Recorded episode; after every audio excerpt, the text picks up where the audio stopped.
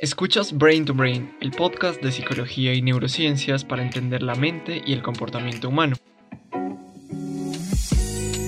Hoy hablaremos del trastorno afectivo bipolar.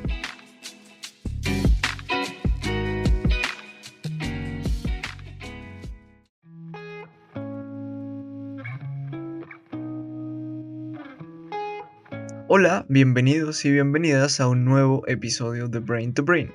Yo soy Víctor y hoy vamos a hablar del trastorno del estado de ánimo en que tanto la tristeza como la euforia se convierten en problemas para una persona, el trastorno afectivo bipolar. Entonces, en este capítulo describiremos los síntomas y características de este trastorno, tendremos el caso práctico de Alfonso para comprender mejor este desorden psicológico y finalmente hablaremos de las causas y de las intervenciones terapéuticas para el trastorno afectivo bipolar. Las fuentes usadas para este episodio están en la descripción del capítulo. Si te gusta el contenido de este podcast, por favor compártelo y no olvides seguir a Brain to Brain en sus páginas de Facebook e Instagram. Ahí subimos más contenido relacionado con la psicología y por ahí también me puedes sugerir temas para próximos episodios y hacer todas tus preguntas y comentarios.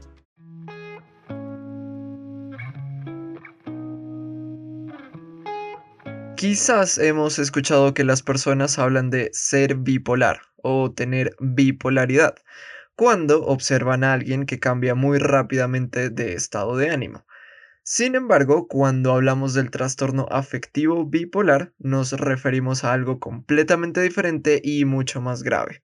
Las personas que padecen de este trastorno sufren graves e incontrolables desbalances de su estado de ánimo, lo que ocasiona que, como en cualquier trastorno mental, diferentes aspectos de su vida se vean muy perjudicados. Este trastorno lleva este nombre ya que en él una persona alterna periodos de tiempo en los que su estado de ánimo viaja entre dos polos emocionales. Por un lado, experimenta una profunda depresión y por el otro un estado exaltado y eufórico. Así, una persona con trastorno afectivo bipolar puede atravesar por episodios de depresión mayor, episodios de manía y episodios de hipomanía. Cuando hablamos de episodios de depresión mayor, nos referimos a los síntomas que una persona experimenta en el trastorno de depresión mayor, trastorno del que hablamos en el episodio anterior.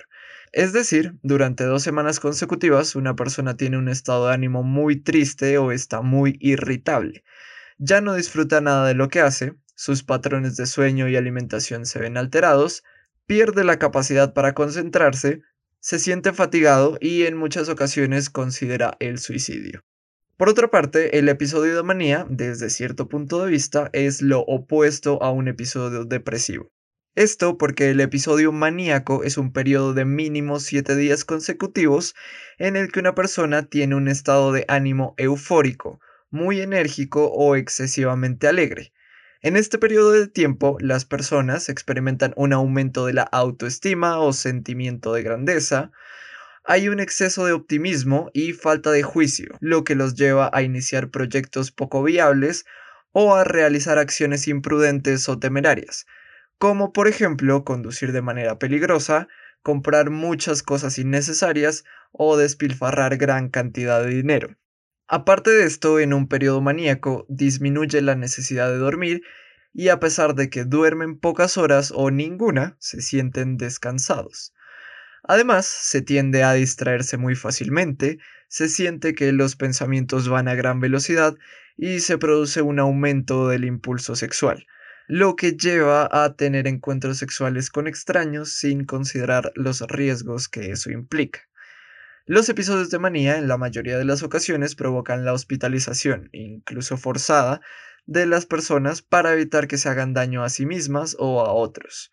Y si hablamos de un episodio maníaco, podemos decir que es un episodio de manía más leve, ya que, aunque se pueden presentar todos los síntomas de un episodio maníaco, este tiene una duración más corta, entre 4 y 6 días y este tipo de episodios no son lo suficientemente graves para ocasionar problemas a nivel social, laboral o en otras áreas importantes de la vida de una persona, ni tampoco requieren hospitalización.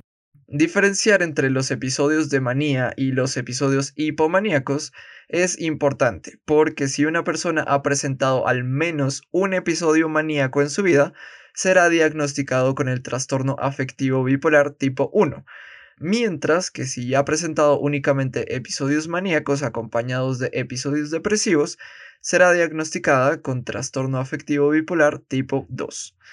Vamos a ver un caso práctico para comprender mejor este trastorno psicológico. Alfonso es un joven de 22 años. Él vive con sus padres y con sus dos hermanos menores. Alfonso fue un niño muy sociable y durante su primaria y secundaria no tuvo ningún problema significativo. Al terminar su secundaria, Alfonso entró a la universidad y el comienzo de su carrera fue algo complicado para él. Obtuvo muy malas calificaciones en varias de las materias que estaba cursando. Esto lo llevó a sentirse frustrado y realmente triste.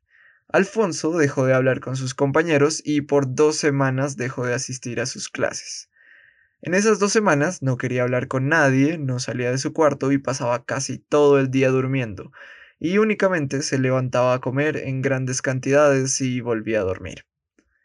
Después de ese tiempo en este estado, sus padres se preocuparon, pero se sorprendieron mucho al ver que después de esas dos semanas, Alfonso se levantó muy temprano, luciendo muy enérgico.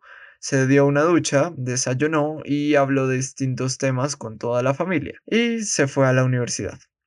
Sus padres se tranquilizaron y se alegraron de que su hijo haya salido de ese estado de ánimo tan deprimido. Al llegar a la universidad, Alfonso entró a una de sus clases, pero notó que no podía concentrarse, sentía que cualquier cosa desviaba su atención. Por esta razón salió de clase, fue a la cafetería de la universidad y empezó a hablar con cualquier persona que se le cruzara. Pero lo que decía era muy poco coherente y nadie lograba comprenderlo realmente. Luego de eso, se sintió excesivamente afortunado y se dirigió hacia un casino. Una vez estuvo allí, no medía el dinero a la hora de apostar, por lo que perdió grandes cantidades de dinero y únicamente se detuvo al no tener que apostar. Esa noche regresó muy tarde a su casa y al contrario de los días pasados, solo durmió un par de horas y se levantó muy temprano. Este subidón de energía por el que pasaba Alfonso continuó así por una semana completa, en la que casi no dormía, inició a hacer una rutina muy exigente de ejercicio, pasaba horas deambulando en las calles hablando de cualquier tema con desconocidos, aparte de que gastó todos sus ahorros en una máquina de escribir antigua y grandes cantidades de papel para empezar a escribir una novela, ya que decía tener un don para la escritura y que iba a revolucionar la literatura para siempre. Al séptimo día de esta semana, mientras Alfonso deambulaba por la ciudad, vio que una persona había salido de su coche dejándolo encendido e impulsivamente subió a él y huyó a gran velocidad. Kilómetros después, él perdió el control del automóvil y se salió de la vía chocando con un árbol. Alfonso fue llevado a un hospital y a pesar de que sufrió varias fracturas, no tenía heridas graves. Sus padres acudieron al hospital, hablaron con los médicos y les describieron los cambios en los estados de ánimo de Alfonso en las últimas semanas. Después de eso, Alfonso inició un tratamiento médico, psiquiátrico y psicológico. En el caso de Alfonso hay claros indicios de la presencia del trastorno afectivo bipolar, concretamente del tipo 1. Esto porque atravesó por un episodio de depresión mayor y uno de manía, lo que perjudicó gravemente diferentes áreas de su vida e incluso la puso en riesgo.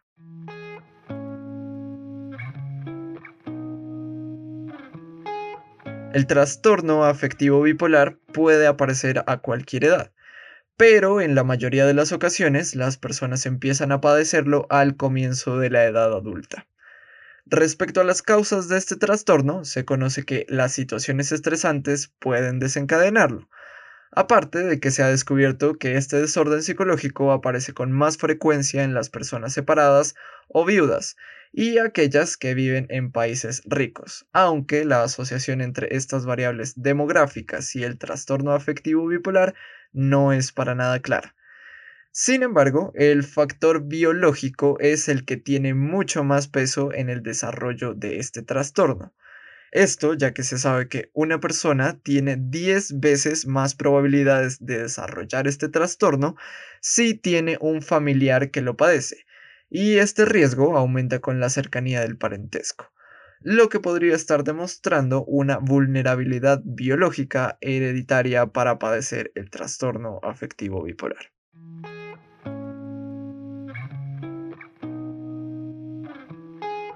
Aparte de que la calidad de vida de las personas con trastorno afectivo bipolar se ve gravemente deteriorada, el riesgo de suicidio de estas personas es 15 veces superior al de la población en general. Por esto es imprescindible que una persona con este trastorno tenga una adecuada intervención terapéutica. Actualmente se utilizan medicamentos antidepresivos, anticonvulsivos o antipsicóticos para tratar este trastorno, pero el medicamento que es considerado como el mejor para tratar este trastorno es el litio carbonato. Y aunque se desconoce parcialmente el funcionamiento que tiene el litio en nuestro organismo, este fármaco logra estabilizar el estado de ánimo y reducir los síntomas de depresión y de manía del 50% de los pacientes que se someten a este tratamiento. Y a pesar de que este medicamento tiene sus desventajas, como que pierde efectividad después de cierto tiempo, o los efectos secundarios en los que se incluye aumento de peso o la falta de energía, es indispensable esta intervención farmacológica, ya que es la única manera en la que las personas con trastorno afectivo bipolar puedan regular su estado de ánimo. Y complementario al tratamiento farmacológico es necesaria la presencia de la terapia psicológica en el tratamiento de este trastorno, ya que este tipo de intervención contribuye a que los pacientes se adhieran al tratamiento farmacológico y puedan tener mejores resultados, al igual que ayuda a que los pacientes puedan afrontar de mejor manera los problemas personales, prácticos e interpersonales que usualmente acompañan al trastorno. De esta manera, la combinación de la intervención farmacológica y la terapia psicológica permiten a las personas con este trastorno mejorar notablemente su calidad de vida y lidiar adecuadamente con los problemas ocasionados por el trastorno afectivo bipolar.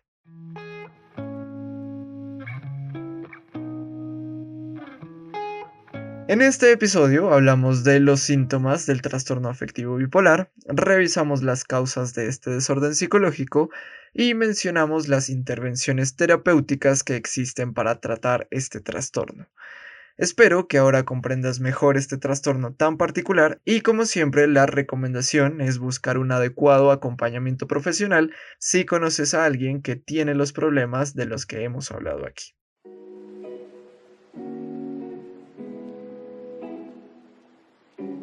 Para terminar, la recomendación de esta semana es la película de 1993 Mr. Jones, en la que podemos ver en el personaje principal un caso de trastorno afectivo bipolar. Te agradezco muchísimo por escuchar este episodio hasta este punto.